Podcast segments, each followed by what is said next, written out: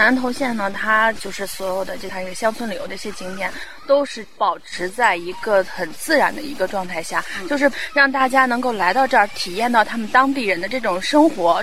割茭白，因为穿着这个青蛙服，那是第一次穿这种服装，工作人员一手把手的教我们怎么割茭白，怎么制作茭白，做出一些料理。每一个民宿都有不同的特点。那个散步云的老板早晨六点带我们去一起看那个水沙连，还有那个三毛屋，他们的那个民宿的老板简直就是一个活脱脱的自然老师。这边民宿的老板对于这个生态人文。特别的关注，带住客会感受一些不一样的东西，会看到一些不一样的风景。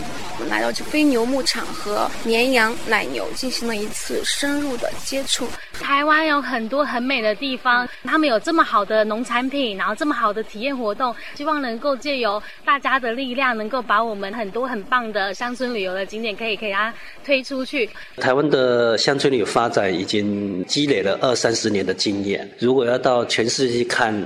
乡村旅游不如来台湾。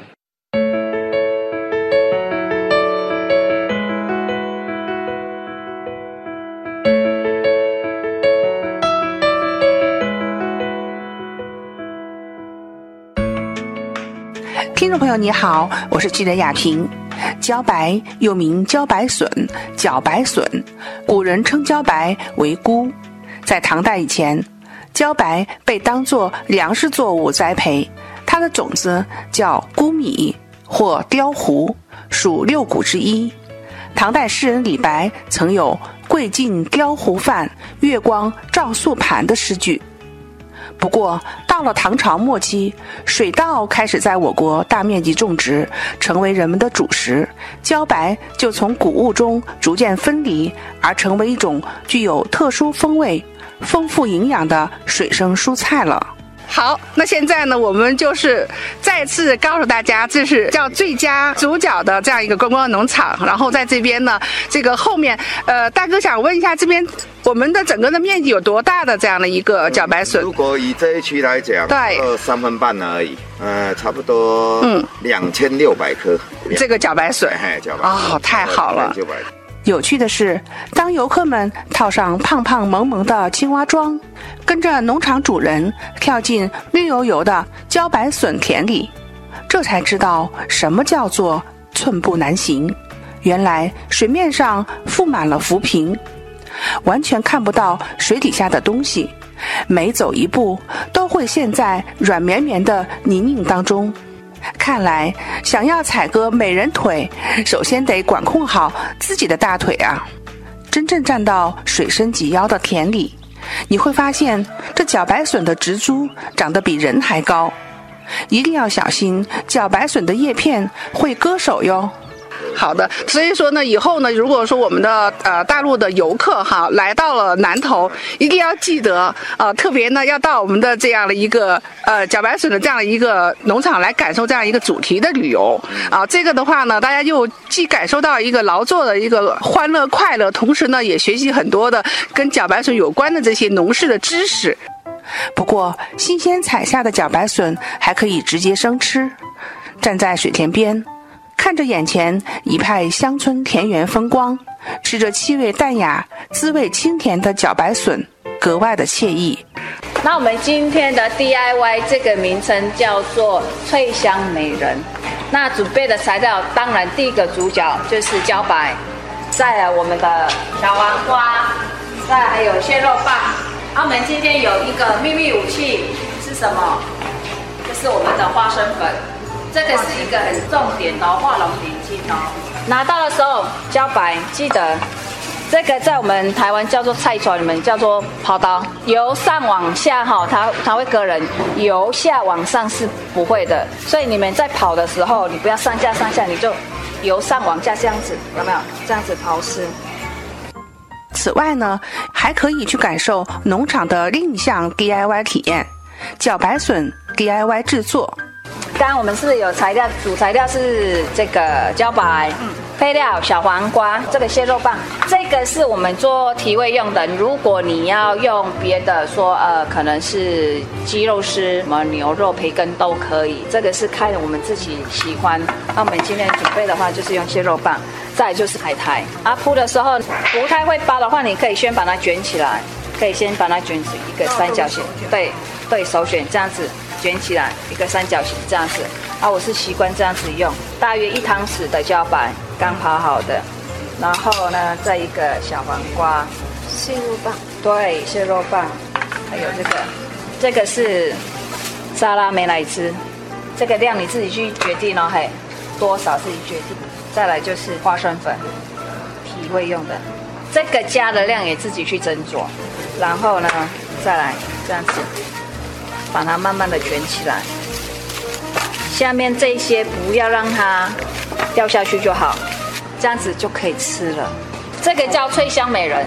哦，它叫脆香，对对，吃起来好脆脆又香，然后这个茭白吃起来哇，超嫩，好吃，很搭，嗯，这个很搭，所以叫脆香。那我们现在就是到座位上，我们自己哦，自己做呀。嘿，我们先的话，我们先把茭白笋圈刨丝好，再包，不要把这个海苔碎片先拿出来，因为会软化掉。哦，是这样。对，我们时间时间上的话，就是先茭白先刨好，然后再拿这个出来包，这样子。据了解。茭白笋可以做成用金黄南瓜搭配茭白笋做出的南瓜茭白糕，使用青酱搭配培根的茭白笋手卷，以及彩椒美人腿包、茭白笋鲜芋丸、茭白笋泡菜等。临走时还可以带几包美人腿方便面，回味回味哟。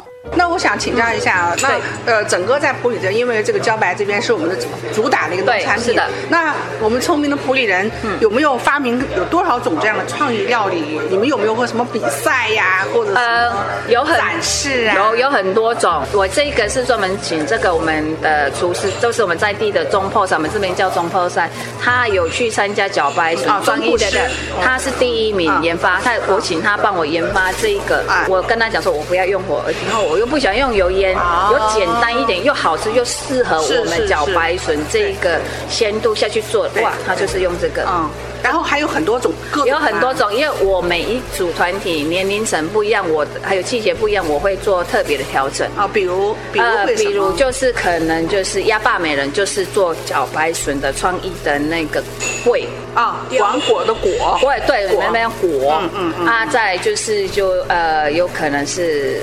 沙拉，还有一种是白玉美人卷，呃，这个都是我们这边才会有的。食材，对，都用在就是我们台湾的食材下去做出来的，嗯，这样子的话，对我们食材有加分的作用。好，对对对，而且现在人哈对烹煮的话，他会比较没概念，嗯，他说，哎，越简单的话，对他们来讲，他们愿意去动手做这一些。哦，好，可以，来我们来试验一下，对，试试看。看，好，来试验一下。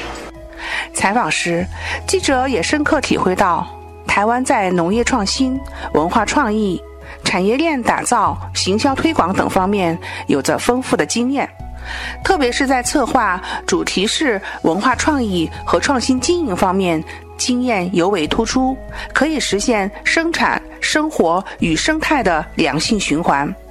在采访过程中，记者还深刻体会到，休闲农业一定要有体验活动。要让游客们从亲身观察、参与和体验过程中，认识生物生长的现象，感受生命的意义，用文化和创意手段去赋能农业，这也算是一种颇带有附加值的盈利模式哦。记者亚平特别报道。茫茫人海中遇见你，如同阳光照进心底。最美的时光有你相依，我心情无法言喻，从未想过会遇见你，让我惊喜，让我痴迷。想起天台可笑的自己和电话那头的你。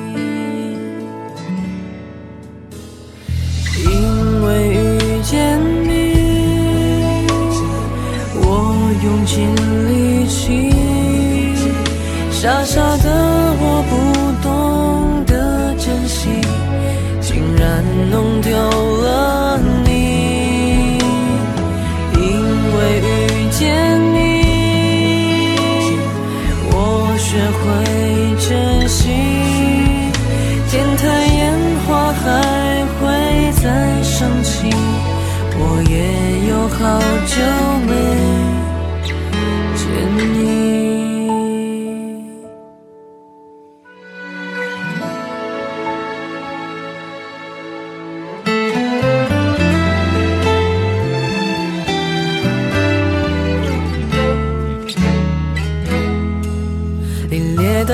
风吹向你是否被欺负受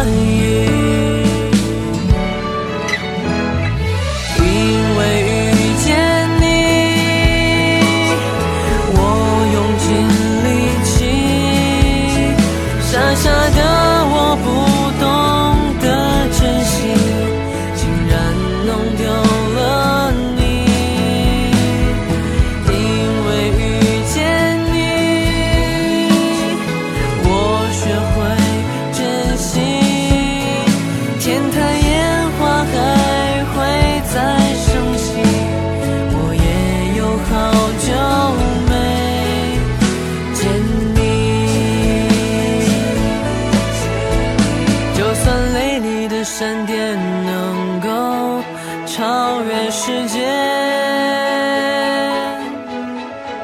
时光机也不能带我到分别的那天。